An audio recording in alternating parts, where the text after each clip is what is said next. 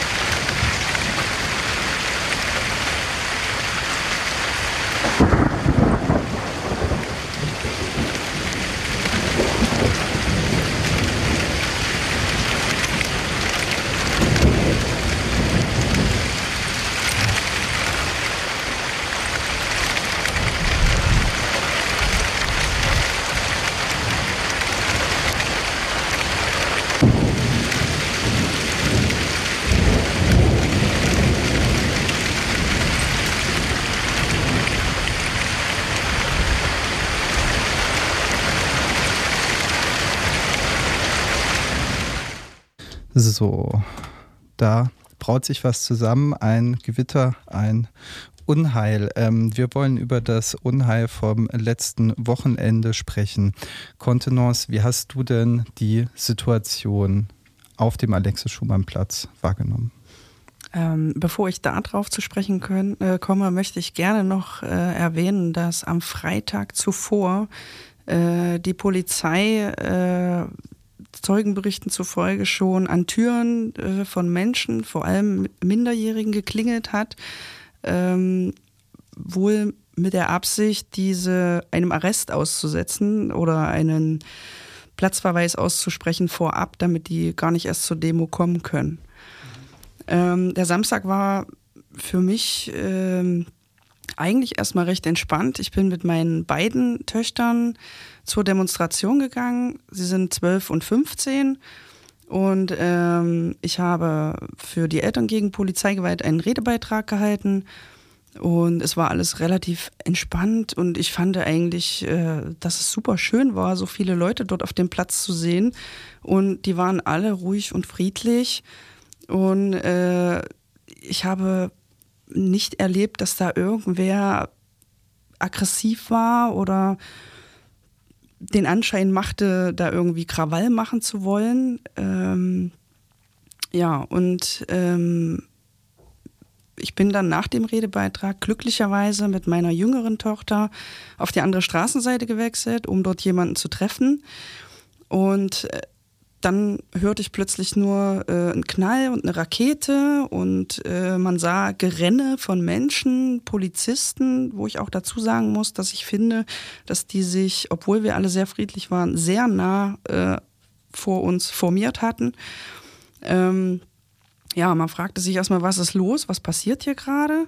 Dann kam die Polizei von hinten, ähm, schob diesen ganzen, diese ganzen Menschenmasse in eine Richtung äh, auch uns. Wir wurden dann auch äh, in eine bestimmte Richtung gedrängt, äh, Richtung des Kant-Gymnasiums.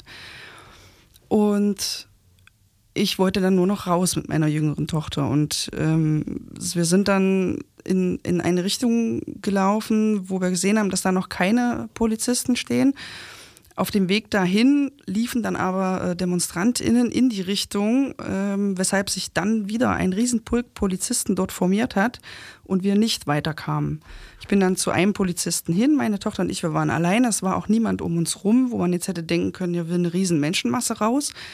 Hab gefragt, ob wir gehen können, mehrere Male, ihn gebeten, uns rauszulassen, weil ich mit meinem minderjährigen Kind äh, weg möchte man ließ uns nicht. Ich bin dann zurück, habe dann äh, dort äh, wen getroffen und um Hilfe gebeten, dass wir irgendwie rauskommen. Ähm, die Person ist dann zu dem Polizisten hin und sagte, lassen Sie bitte die Mutter mit ihrem Kind raus und können Sie nicht mit Ihrem Einsatzleiter reden, ob das möglich wäre. Ähm, es hieß nein. Und nur durch äh, Support hinter der Polizei und auch innerhalb dieses in dem Moment relativ großen Kessels äh, kam auch von hinten und von der Seite überall Support, dass die äh, bitte das Kind rauslassen sollen. Und äh, erst nach mehrmaligen Rufen äh, und immer mehr Menschen, die kamen und halt riefen, dass sie uns rauslassen sollen, hat man sich dann erbarmt, sag ich mal. Genau, und ich wollte dann, wir sind dann raus. Ich habe dann nur meine große Tochter angerufen. Sie meinte, ja, ich sitze im Kessel, ich komme hier nicht weg. Und ähm, das war dann auch der Punkt, wo ich gesagt habe, wir gehen jetzt erstmal nach Hause. Wenn was ist, sag mir Bescheid, melde dich. Ja, möchtet ihr dazu reagieren? Also ich habe, ähm, ich bin ziemlich spät dahin gegangen. Ich wohne eigentlich relativ nah und auf dem Weg dahin war schon überall waren Wannen. Die Cops haben sich schon äh, die Helme aufgesetzt, obwohl äh, eigentlich noch, noch gar nichts war. Die waren weit weg davon. Die haben sich also wirklich äh, auf Gewaltorgien vorbereitet. Und das war so gruselig. Ich bin da vorbeigegangen. Eigentlich hatte ich gedacht, weil es ja so eine verbotene Zone war, dass man kontrolliert wird. Aber die hatten eigentlich nur mit sich zu tun, sich gegenseitig die Helme zuzumachen und wahrscheinlich schon vorzubereiten auf das, was dann passiert. Dann war ich da mitten in dieser Masse und ich empfand das auch als, ja, eigentlich relativ friedlich. Bis dann halt eben von, hm, das war, ja, von Osten aus kamen dann die, die Cops über die Wiese gelaufen, über diesen Park. Die rannten dann und dann stürmten alle weg. Ich bin dann auch Richtung äh, Süden gegangen. Vor mir einige Omas gegen rechts und Eltern gegen Polizeigewalt auf Fahrrädern, die konnten dann noch durch die äh, Kopfkette durchschlüpfen und vor mir haben sie dann gesagt, stopp. So, dann habe ich mich da hingestellt und habe dann gewartet, was kommt und dann, äh, ja, dann kamen halt diese äh, Flaschen und Steine äh, wer es geworfen hat, man weiß es nicht, man vermutet, dass da auch zivile Cops mit dabei waren, äh, die da so ein bisschen das Ganze angereizt haben, damit da ein bisschen Stimmung reinkommt. Und äh, dann sind die Cops losgestürmt auf die Masse und für mich war der Weg frei. Und das habe ich auch genutzt und bin dann Richtung äh, Süden gegangen und war in Sicherheit und habe dann von da draußen also das Geschehen dann mehr oder weniger beobachten müssen dürfen. Ja, vielleicht zur Vorbereitung dieses Einsatzes nochmal, also diese Dimension dieses Polizeieinsatzes, was ja alles nach Leipzig gefahren worden ist, alle Kräfte gefühlt mobilisiert, die in der Bundesrepublik irgendwo noch äh, verfügbar waren. Ähm, also wir hatten so viele Wasserwerfer, die dann ja auch dort aufgefahren sind. Es gab so viele Räumpanzer, ja neun oder zehn Wasserwerfer, genau. Kameras, Mikrofone in der ganzen Stadt, die Helikopter die ganze Woche schon und diese massive Polizeiarmee wirklich behelmt, gepanzert, Schilde, Schlagstöcke, Pfefferspray, Mehrzweckpistole für Tränengas. Selbstverständlich auch die normalen Schusswaffen, die sie ja immer mitführen. Und also wirklich eine Armee, die militarisiert war. Also diese Bilder, das ist wirklich so krass. Ähm, also diese, was da für ein Bild äh, einfach erzeugt worden ist, was für ein Bedrohungsszenario. Und also ja auch zusammen mit jeder juristischen Möglichkeit, die es vorher gab, das Kontrollgebiet das ganze Wochenende, das Komplettverbot von Versammlungen, Platzverweise zum Teil für die ganze Stadt, diese Gefährdeansprachen ja auch in anderen Städten, dass Leute gar nicht erst anreisen dürfen. Und das ist in der Masse haben wir das schon gesehen. So zum Beispiel bei G20 ähm, war das ein, äh, ne, oder wie dieses Blockupy, was du meintest.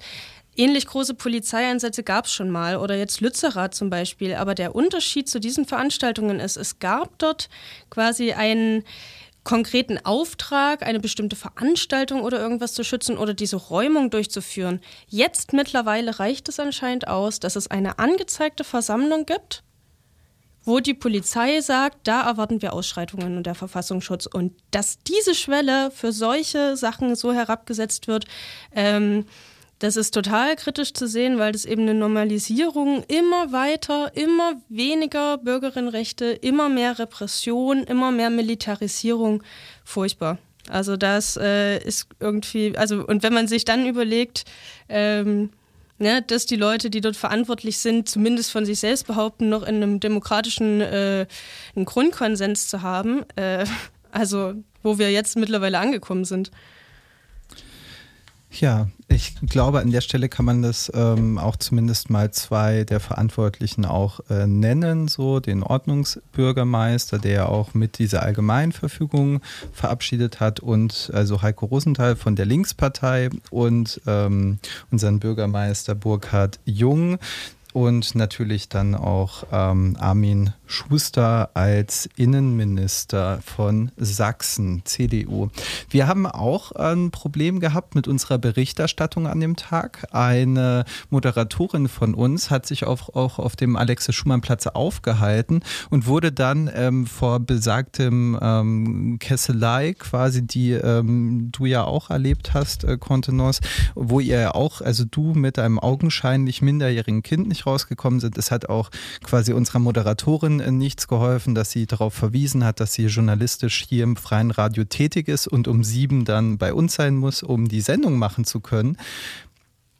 Da wurde, glaube ich, eine Kette dann um diesen äh, Kessel gezogen die nicht durchlässig war. Also da wurde quasi nicht groß selektiert, wer könnte jetzt hier Steine geworfen oder und nein, du bist zur falschen Zeit am falschen Ort gewesen.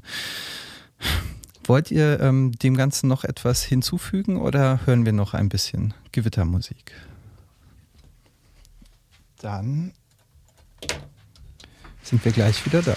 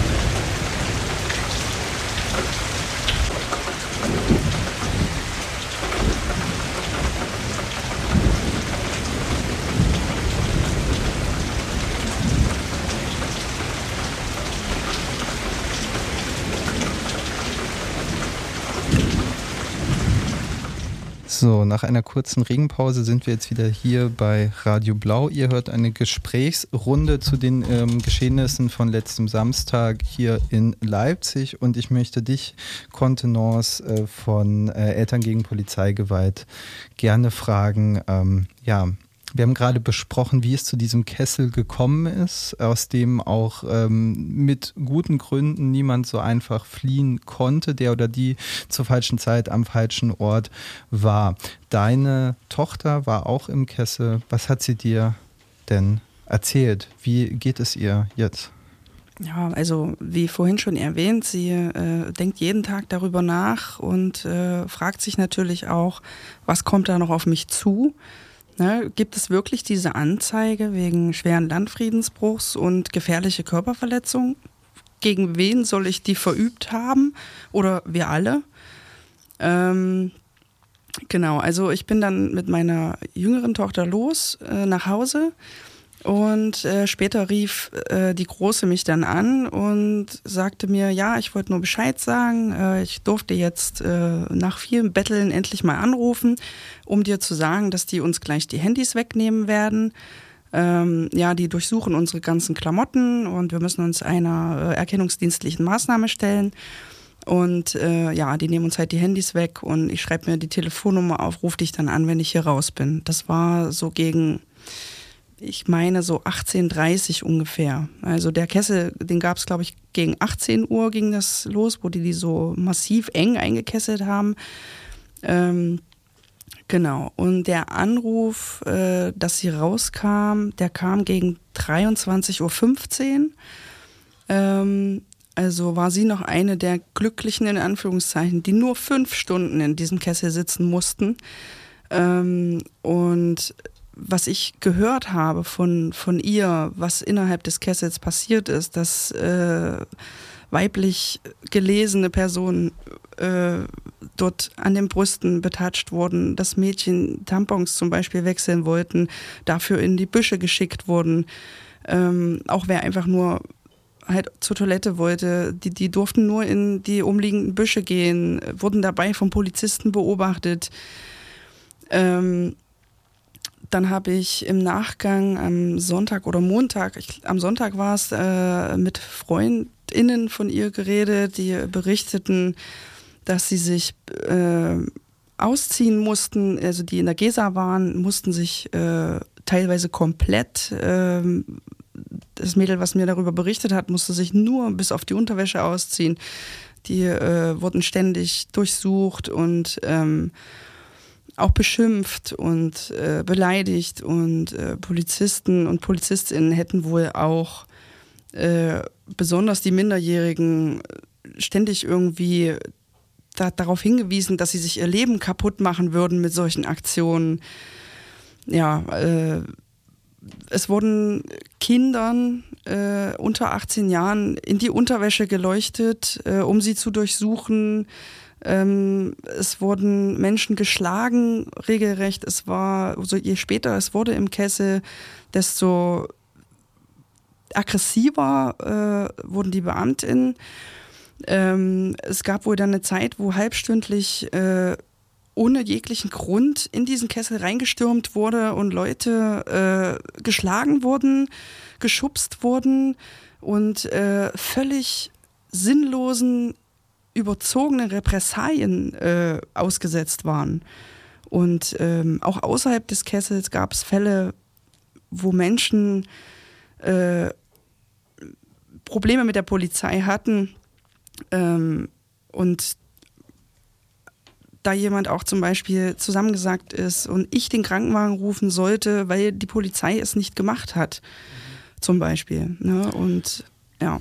Ja, ich möchte quasi an der Stelle noch einen Bericht beisteuern, den ich äh, gesehen habe, wo auch quasi ein Jugendlicher ähm, schildert, dass die Polizei beim äh, Vorrücken seinen äh, Freund neben ihm äh, so traktiert haben mit Faustschlägen, dass er sich dann einen äh, Jochbeinbruch und eine Gehirnerschütterung zugezogen hat, ähm, quasi im Kessel zwei Stunden ähm, noch verharren musste, bis er dann in ein Krankenhaus geliefert wurde. Und das ist auf jeden Fall ein gefährliches Vorgehen. Es ist ein unwürdiges Vorgehen und besonders schlimm würde ich sagen, ich musste jetzt auch bei deiner Schilderung ein, zwei Mal wirklich schlucken, so wenn das dann eben auch Jugendliche betrifft. Und das wirft natürlich dann die Frage auf, handelt es sich hier um einen Polizeieinsatz auf rechtsstaatlichem Boden oder doch vielleicht um eine Form von kollektiver Bestrafung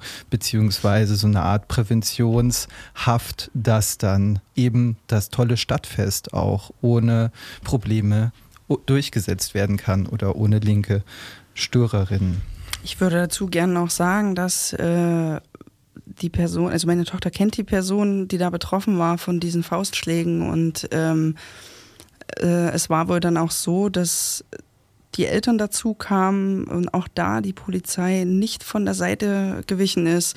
Ähm, Im Krankenwagen die Person immer noch durchsucht wurde, bevor sie ins Krankenhaus abtransportiert werden konnte. Ähm, und eine Mutter von den Eltern gegen Polizeigewalt hat äh, eines ihrer Kinder als vermisst gemeldet, weil sie nicht wusste, wo ist mein Kind ähm, hat es nicht erreicht und wurde auch nicht darüber informiert, dass es sich im Kessel befindet.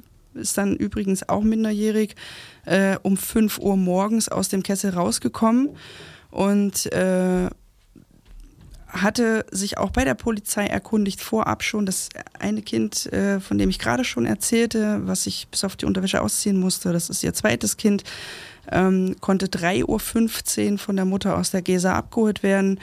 Und äh, ja, das andere Kind kam dann aus dem Kessel, aber bis dahin wusste die Mutter nicht, dass sich das Kind im Kessel befindet. Und die Polizei, die sie Stunden vorher schon gefragt hatte, ob sich das Kind im Kessel befindet, äh, konnte ihr keine Informationen geben oder wollte es nicht. Ich weiß es nicht. Ich traue denen mittlerweile alles zu. Unfassbar, ja. Genau, das wollte ich gerade noch äh, ergänzen, dass die äh, Mutter da eine Stunde lang oder noch länger die Cops gebettelt hat, ihr zu sagen, wo das Kind ist. Und dann nach dieser Zeit haben die ihr dann gesagt, das ist in der Gesa.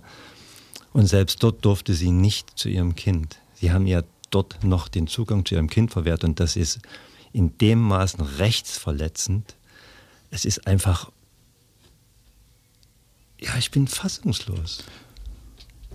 Also es war ja nicht nur das Kind, es waren ja eigentlich alle. Also kein Kind ja, ja. wurde von, von äh, oder keine Eltern wurden darüber informiert, dass ihre Kinder im Kessel beziehungsweise äh, in der Gesa sind.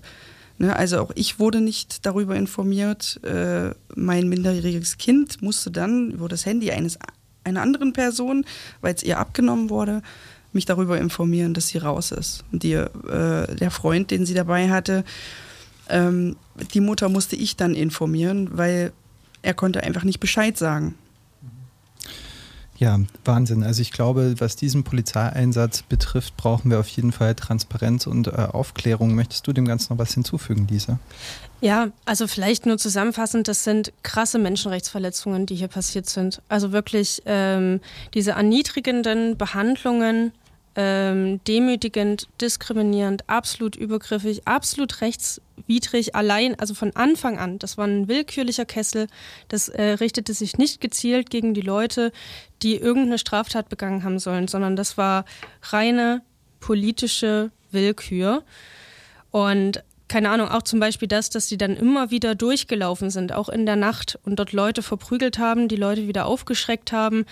Gezielter Schlafentzug ist das. Und das ist wirklich, also muss man ein bisschen, ne, ich benutze diesen Begriff nicht inflationär, aber da muss man wirklich drüber nachdenken, ob das schon äh, Foltermethoden sind. Schlafentzug ist eine anerkannte, das Vorenthalten von Essen, Trinken, auch die Kleidung. Ne? Tagsüber sind die Leute, es war übelst heiß tagsüber, nachts war es dann übelst kalt, haben keine Decken bekommen und so weiter. Ja, diese Brutalität.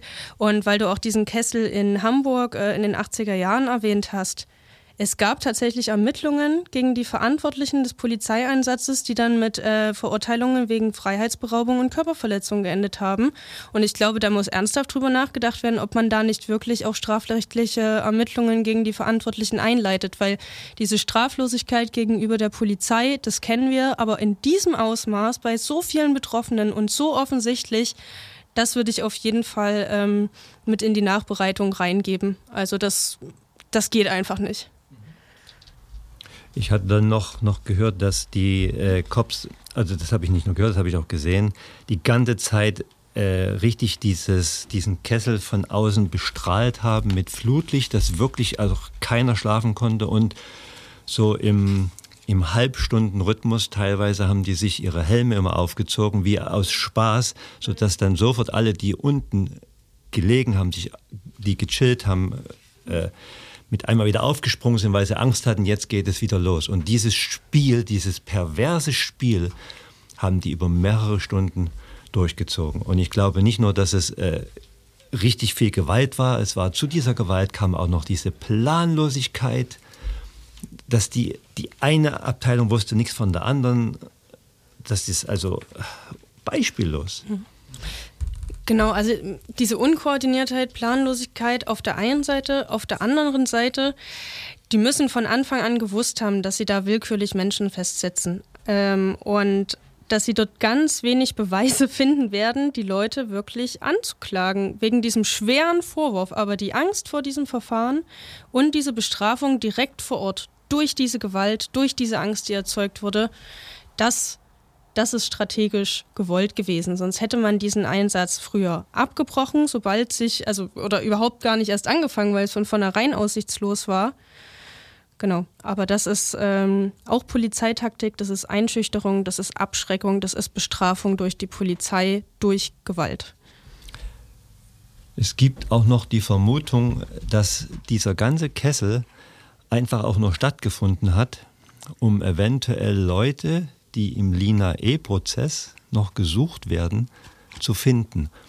Und dann tausend Leute einfach mal so zu kesseln, um fünf oder sechs Leute zu finden, ohne Worte. Hm. Ja, man, sucht, man kesselt ja auch nicht die Scheune, um dann die Nadel im Heuhaufen zu ja. suchen.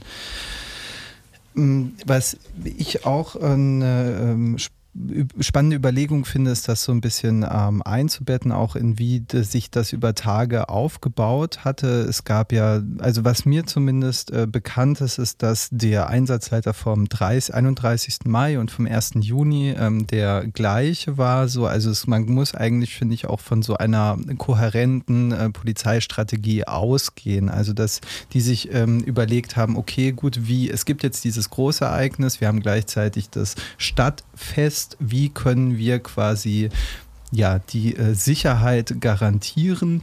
Und ähm, da wird es bestimmt den einen oder anderen ähm, Ordnungs- äh, oder Funktionsträger gegeben haben, der gesagt hat, okay, ihr habt jetzt wirklich mal die freie Hand und könnt eure Taktiken ähm, so anbringen, wie ihr das für richtig haltet und wir stellen euch uns hinter euch. Und ich weil du vorhin oder weil ihr vorhin auch auf diese Unkoordiniertheit zu sprechen gekommen seid, wenn wir jetzt quasi davon ausgehen, dass es bei der Polizei eine Menge rechtsextremer Verdachtsfälle gibt, erkannte wie unerkannte, dann ist ja gerade diese Unkoordiniertheit vielleicht auch ein extrem großes Risiko für den einzelnen Bürger oder die Bürgerin, wenn man dann nämlich mit Polizeigewalt konfrontiert wird und vielleicht nicht jemanden hat, der über die Schulter guckt und dafür sorgt, dass es eben sich noch im Rahmen hält. Und wenn das für euch in Ordnung ist, würde ich gerne ähm, jetzt zu dem Video kommen, das du uns eingesendet hast. Paula, du hast ja über eine Stunde eine Maßnahme auf der, es war die Karl-Liebknecht-Straße, oder? Ja, Ecke Steinstraße. Ecke Steinstraße dokumentiert. Karl-Liebknecht-Straße 127. 117. Oh, 117. Ähm, Möchtest du im Vorhinein was dazu sagen oder sollen wir mal, also das ist ein Video, wir könnten jetzt in die Audio mal kurz reinhören. Also ich kann ganz kurz was sagen. Ja, bitte. Äh, wir waren dort am Matratzenkonkord und haben im Prinzip vorher einen Tweet abgesetzt, dass wir dringend Decken brauchen, äh, Rettungsdecken, weil die Cops haben keine normalen Wolldecken zugelassen. Und mit einem Mal hörten wir dort äh, Schreie wir sind hin, ich habe auf dem Weg schon das Handy angemacht und dann habe ich halt gesehen, wie die Hamburger Cops da zwei junge Männer und äh, zuerst habe ich nur von einem jungen Mann gesehen, auf den Boden geworfen haben. Der hat äh, ständig, äh, also sie wollten seinen Ausweis haben und er hat ständig gesagt, wenn ihr meine Hände los, das kann ich euch denn zeigen. Und dieser eine Kopf, ein glatzköpfiger, meinte, gib mir deinen Ausweis. Der hat das gar nicht in seiner Rage gar nicht wahrgenommen, was dieser äh, Mann da äh, erzählt hat. Und äh, neben mir, so äh, anderthalb Meter, zwei Meter, stand auch noch einer. Und erst später habe ich gemerkt, dass die beiden zusammengehören. Und der hat äh, auch mit den Cops diskutiert, aber in einem relativ ruhigen Ton. Und mit einem Mal äh, sind die Cops, ich habe es nur im Augenwinkel gesehen, auf den drauf, haben den zu Boden gezerrt, auch geschlagen, gegen die Wand gedrückt, mehrfach und haben ihn dann, das kann man dann im Video sehen, einen, damals wusste ich nicht, was es ist, ich konnte mir es nicht vorstellen, dass es sowas überhaupt gibt, einen Spuckschutz übergezogen. Für mich war es eine Art Sack. Äh, ich fand, ich habe nicht gesehen, dass der, ich habe ja, nachdem die den auf dem Boden gerungen haben. Der andere war relativ sicher, stand an der Wand. Habe ich meinen Fokus auf diese Person gerichtet. Ich kann nicht sagen, dass ich gesehen habe, dass der gespuckt hätte, aber wir können gerne mal reinhören.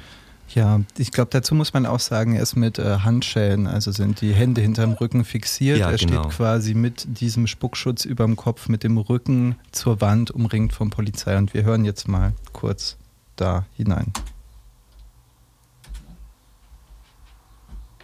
Ihr auch, habt ihr auch Säcke über den Kopf gekriegt wie der da? Nee, der, der da an der Wand steht. Was? Ja, ja. Die drehen hier voll am Rad. Der wird ohnmächtig. Dies, das sind so die letzten. Kann er denen mal Wasser geben, irgendwas? Oder das Ding mal vom Kopf nehmen? Hey, mach was! Hallo! Kriegt ihr noch was mit? Hey! Merkt ihr es noch? Der stürmt hinter euch, glotzt doch nicht so! Mach hin! Kann irgendwer 112 rufen? Ich habe kein Akku. 110.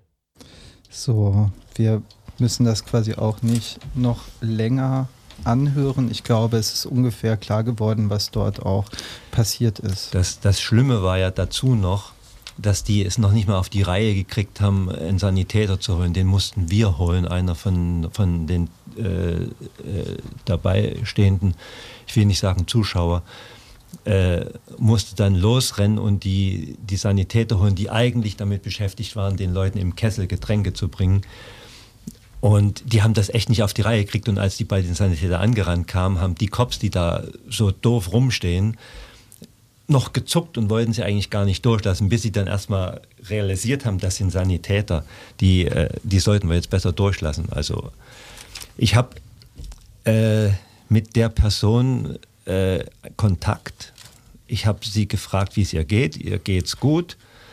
Und habe gefragt, äh, ob er mir erzählen mag, wie es überhaupt dazu kam. Und er hat mir das geschrieben. Äh, es waren zwei Partygänger. Er hat seinen Kumpel hier in Leipzig besucht, ist aus einer anderen Stadt äh, waren in Konnewitz unterwegs und ihnen ist die ganze Zeit schon aufgefallen, dass die Cops so aggressiv unterwegs waren und sie hatten nun einiges äh, Intus und konnten sich dann ein paar Kommentare halt nicht sparen und deswegen haben sie den, den ersten dann, äh, die hatten nichts mehr zu tun.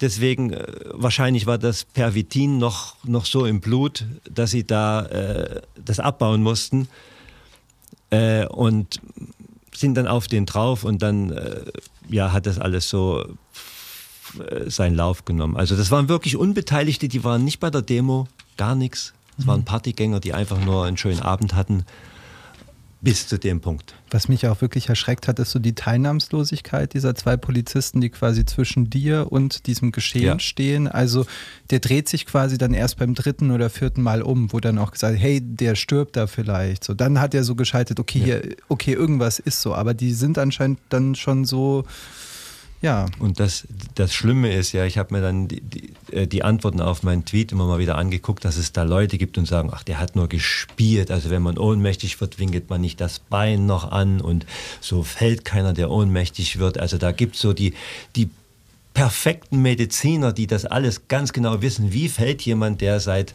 einer Stunde einen Spuckschutz über dem Kopf hat, mit dem man angeblich richtig gut atmen kann? Wie fällt der? Und, und, und so kann man nicht fallen. also das ist so, das sind so eine, hm. ja. Gerade du meintest auch Partygänger, da kann ja auch sein, dass die vielleicht nicht nur alkoholisiert sind, da kann ja, kann ja immer sonst was passieren. Es gibt ja mehrere Fälle, wo dann auch Menschen, die zum Beispiel äh, Kokain konsumiert hatten, mit äh, von Pfefferspray-Einsatz gestorben sind oder ja, so. Ja, ja. Genau, das vielleicht so am Rande. Aber das, äh, Entschuldigung, aber das sollte man gar nicht so, so in, den Fokus, äh, in den Fokus rücken, ob die nun getrunken hatten oder auf Drogen waren. Der Fokus ist einfach auf dieser massiven Gewalt von den Cops. Da ist der hinzulenken. Einmal ganz kurz, äh, ich weiß nicht, ob du das gesehen hattest, aber als wir da hingelaufen sind, äh, konnte ich sehen, wie äh, der hintere Mensch von einem Polizisten mit der Faust ins Gesicht geschlagen wurde als wir dort, also auf dem Weg dahin, konnte ich das beobachten. Da hatte ich mein Handy leider noch nicht startklar. Ich hatte auch ein paar Minuten gefilmt davon. Ja. Ja, auch er erschreckend, dass quasi Menschen wie ihr dann da so Aufmerksamkeit ähm, drauf lenken müsst, so weil sonst würde das ja einfach so passiert sein. Ich habe mich dann hinterher noch mit so einem Kopf, während ich weiter gefilmt habe, äh, mir war kalt, ich habe gezittert am ganzen Körper, auch vor, vor Adrenalin. Äh, Ausstoß und ich habe mich dann mit einem Hamburger Kopf, wahrscheinlich der, der äh, Leiter von dieser äh, Schlägertruppe, äh, unterhalten und der hat mir gesagt, ja, dann komm mal nach Hamburg, da wir machen normale Polizeiarbeit und wenn du Hilfe brauchst, sind wir auch da und ich kann nur hoffen, dass ich nie in Hamburg Polizeihilfe brauche. Ja, also zu diesem Polizeiverhalten, es ist halt echt krass, also Klar, es gab halt vorher dieses Narrativ von, jetzt fahrt ihr nach Leipzig zu den Gewalttätern, die wollen richtig Randale machen und ihr müsst die gute Stadt schützen und so. Also die sind auch so richtig scharf gemacht worden, dann zusammen mit dieser Montur, die sie anhaben und das hattest du jetzt gerade schon mal beiläufig erwähnt, aber das haben unabhängig voneinander ganz viele Leute berichtet, dass es wirklich offensichtlich war, dass Leute Drogen also PolizistInnen Drogen konsumiert haben, um das durchzuhalten. Und das ist natürlich das senkt die, äh, die Hemmschwelle. Das, also die sind zum Teil ja so durchgedreht. Also das ist wirklich krass. Und gerade so dieses Zusammenwürfeln von den Polizeieinheiten, die sind alle nicht, äh, die, ne, es gibt keine Kennzeichnungspflicht hier in Sachsen. Es hatte niemand Kennzeichnung an. Ähm, diese Anonymität, die durch die fehlende Kennzeichnung der einzelnen Beamtinnen ist, aber auch durch die einander unbekannten Polizeieinheiten, das hat die soziale Kontrolle oder ne, die soziale Kontrolle der Polizistinnen, deren Druck, sich auch später rechtfertigen zu müssen, nochmal herabgesetzt, weil die kennen sich nicht, die werden sich nicht wieder sehen, die haben auch gar keine Zeit, da irgendwas zu machen, aber Genau, also ich habe auch von mehreren Leuten gehört, dass zum Teil PolizistInnen wirklich auch selbst geschockt waren davon, was da abgeht. Also sowas wie, ne, also bei uns, ne, und dann anderes Bundesland, also das würde nicht gehen. Oder die und die Aktion. Also das, ähm, ja. Das, das äh, was ich er erwähnt habe, äh, dieses Pervitin war ja im Zweiten Weltkrieg auch dafür gemacht, dass die Soldaten länger durchhalten können. Das ist ja heute, das, ich glaube, das ist ein, so, ein, so ein Medikament wie LSD. Damals war es als Medikament gedacht, heute ist es Partydroge. Aber genau das war es ja damals. Und ich glaube, ich glaube schon, dass es einige gibt, die das nehmen. Tja, dann ähm, würde ich sagen, spielen wir jetzt noch mal ein bisschen Musik. Dann hätten wir noch zehn Minuten hinten raus für einen kleinen Ausblick.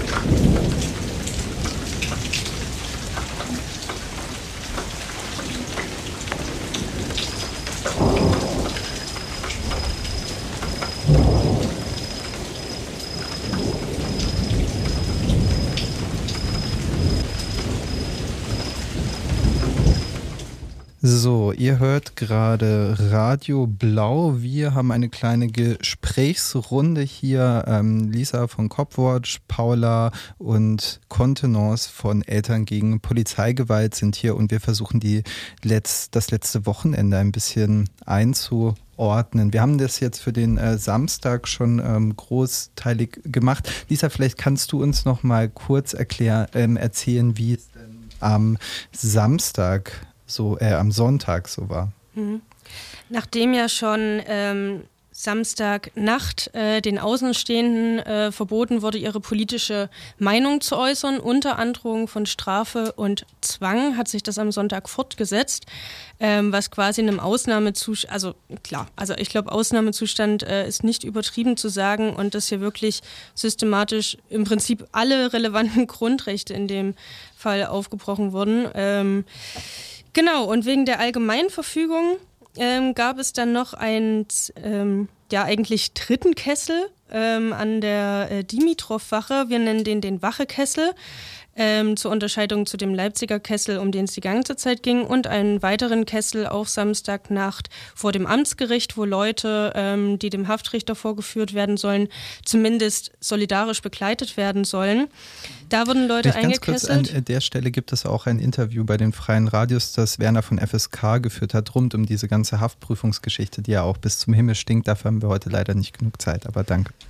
Genau, ne? also mehrere Kessel, wo es quasi darum geht, solidarische Menschen in Bezug eigentlich zu den ganzen äh, Gewalttaten am Samstag äh, zu unterstützen und gar nicht mehr so unmittelbar zum Antifa-Ost- und Lina-E-Verfahren, sondern es hat sich quasi ausgeweitet. Der GESA-Support, der die ganze Nacht über und auch in den ganzen Vormittag und Mittag an der Dimitrov-Wache war, wurde dann am Nachmittag gekesselt mit der Begründung, ähm, dass das jetzt eine Versammlung wäre, die unter die Verbotsverfügung fallen würde. Und es wurden deswegen ähm, Ordnungswidrigkeiten nach dem Versammlungsgesetz, Ideefeststellung dafür ähm, und Platzverweise erteilt. Ähm, genau, es war quasi, es sind dann so zwei Leute auf äh, die Polizei zugegangen, nachdem äh, sich ein Aufgebot dort aufgebaut hat, auch mit Kameras und allem. Und bevor es irgendeine Ankündigung gab, ähm, dass überhaupt irgendwie eine Straftat oder Ordnungswidrigkeit vorlag, wurde schon gekesselt. Und ähm, auch die Respektlosigkeit, mit der da umgegangen wurde mit den Leuten, ähm, einfach nur, weil dort äh, ein Transparent dran hing mit diesem Zitat von Esther Becherano, wer sich auf, wer gegen Nazis kämpft, kann sich auf den Staat nicht verlassen. Ein, ähm, ja, sehr kluger Ausspruch an der Stelle. Wir müssen jetzt noch mal darüber reden, wie denn die weitere Aufarbeitung aussehen muss oder wie sie aussehen kann. Was ähm, habt ihr denn in euren jeweiligen ähm, Gruppen die nächsten Tage vor? Was steht da an? Genau, wir von Copwatch Leipzig, wir sammeln ähm, Berichte und wollen nochmal eine umfassende Zusammenfassung machen mit diesen ganzen äh, Vorfällen und quasi auch eine größere Einordnung. Dazu ähm, sind wir sehr froh über noch mehr Erfahrungsberichte, wobei äh, sich da auch schon jetzt wirklich viel angesammelt hat. Ähm, wir betreuen auch das Verfahren, ähm, wenn dann Briefe kommen für diesen Wachekessel, von dem ich gerade sprach. Wenn ihr von strafrechtlich relevanten ähm, Verfolgungen bedroht seid, dann geht bitte zur Roten Hilfe. Die koordiniert alles, was strafrechtlich relevant ist, ähm, immer freitags. Genau. Und da auch nochmal der Aufruf, das kostet alles extrem viel Geld, also spendet bitte für die Menschen, die von Repression betroffen sind. Das nächste, ähm, wenn ihr emotionale Unterstützung wollt, Gespräche mit geschulten Leuten, ähm, diese ganze Gewalt zu verarbeiten oder so. Out of Action Leipzig macht auch ein Gesprächsangebot. Meldet euch bei denen. Ansonsten stoßt in euren Freundinnenkreisen und Politgruppen und alles wirklich diese Reflexion an, guckt, dass wirklich niemand damit alleine bleibt. Das ist eine krasse Gewalt, die da Leuten angetan wird, äh, auch langfristig für berufliche Perspektiven oder die Angst vor den Prozessen. Wir müssen uns jetzt gegenseitig wirklich unterstützen. Es darf niemand ähm, durchs Netz fallen. Das ist ganz, ganz wichtig. Ich war gestern noch in einer, in einer Gruppe, deren Namen ich nicht nennen, nennen möchte. Äh, waren ungefähr 20, 25 Leute ich habe dort unsere Flyer verteilt von Eltern gegen Polizeigewalt. Das sind so äh, Vordrucke für Gedächtnisprotokolle. Wenn man in so einer Situation ist, fällt einem dann nicht sofort ein, was man alles aufschreiben soll. Deswegen haben wir die uns äh, so ausgedacht, haben wir immer dabei. Die sind sehr gut angekommen und in der Gruppe wurde auch, und das fand ich ganz gut, in der Begrüßungsrunde hat jeder über seine Erfahrung gesprochen. Nicht alle hatten so schlimme Erfahrungen. Manche haben auch gesagt, die haben mich ganz okay behandelt. Also auch das gibt es. Das war wirklich eine realistische Schilderung. Und da kam dann am Ende der Grundgedanke, äh, eine Buddy-Gruppe aufzubauen, dass man sich selber so unterstützt. Also das finde ich ganz gut gewesen. Ja, und äh, die Eltern gegen Polizeigewalt rufen auf jeden Fall auch äh, Eltern von betroffenen Kindern dazu auf, sich bei uns zu melden, ähm, um das Ganze aufzuarbeiten, sofern eure Kinder das wollen. Ähm, das ist ganz wichtig, dass, äh, dass die das wollen, dass ihr Eltern euch stark macht für sie, beziehungsweise mit uns in Kontakt tretet. Genau. Ja, danke ähm, dafür. Wir hätten jetzt quasi am Ende noch einen ähm, kleinen Beitrag, den äh, du vorlesen möchtest, Paula. Bin ich da richtig informiert? Ja genau. ja, genau. Das ist ein Brief an Herrn Demmler, seines Zeichens Polizeipräsident und von Leipzig und für meine Begriffe verantwortlich für diese ganze Sache, weil es ist seine Behörde, die diese Gewaltorgie, diese Gewaltfestspiele abgehalten hat. Ich verzichte auf die Anrede, weil es im Moment kann ich nicht sagen, dass es ein geehrter Herr ist. Äh, dies ist eine Ansage an René Demmler, Polizeipräsident der Polizei Leipzig. Als wir Eltern gegen Polizeigewalt uns Ende März mit Ihnen und Ihrem Polizeisprecher Herrn Hoppe trafen, um die unverhältnismäßige Polizeigewalt auf den faschistischen Montagsmärschen zu kritisieren, sprachen sie davon, dass dies nicht ihre Polizei sei. Sie wünschten sich, es sei nicht ihre Polizei.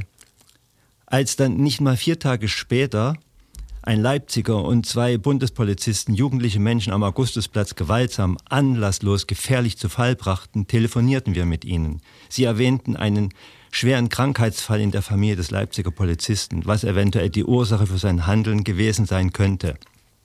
Wieder versicherten sie, dass dies nicht ihre Polizei sei, sie ein Umdenken, was unverhältnismäßige Handlungen anbelangt, nicht befehlen könnten, sie wollen von den Beamten verstanden werden.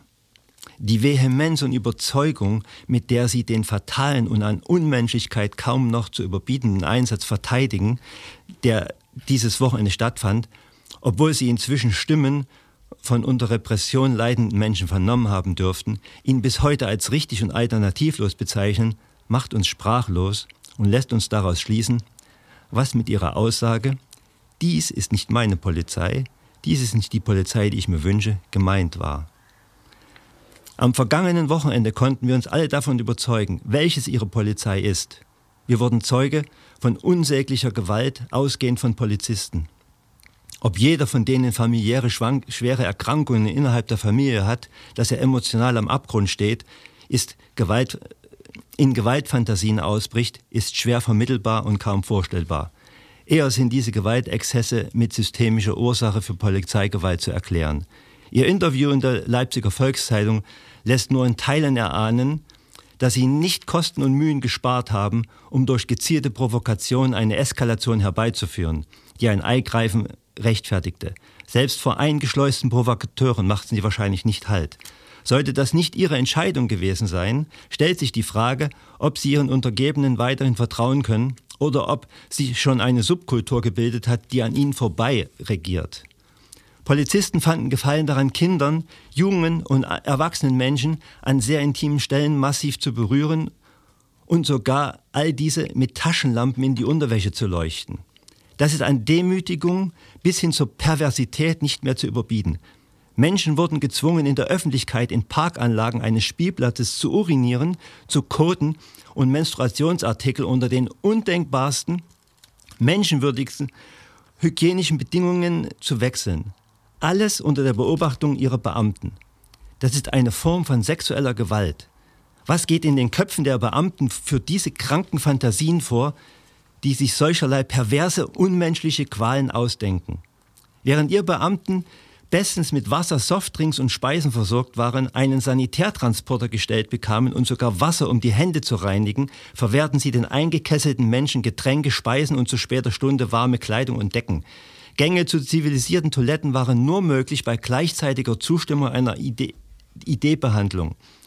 Nur der Intervention von Sanitätern, die auch wiederum nur nach hartnäckigen Betteln zu den eingeschlossenen Personen vorgelassen wurden, war es zu verdanken, dass diese Menschen mit dem Allernötigsten versorgt wurden. Zu dem Zeitpunkt da zu dem Zeitpunkt kein anderes Wasser zu den Gefangenen durchgelassen wurde, verteilten die Sanitäter sogar das Tankwagenwasser, welches nur in abgekochten Zustand verzehrt werden sollte und eigentlich zum Händewaschen ihrer Cops gedacht war. Ihre Beamten, ihre von Beamten niedergeknüppelten ohnmächtigen Personen durften nicht sofort von den Sanitätern versorgt werden. Alle späteren gewaltsamen, sexualisierten und demütigenden Maßnahmen den Kessel betreffend hatten keine Verhältnismäßigkeit und keinen Bezug zu den vorgeworfenen Straftaten, sondern dienten einzig und allein der Einschüchterung. In Ab äh, wir finden, Herr Demmler, es ist Zeit, den Polizeihut in eine Hutschachtel mit reichlich Mottenpapier auf dem Schrank Ihres Schlafzimmers ruhen zu lassen. Treten Sie zurück. Und damit verabschieden wir uns von aktuell.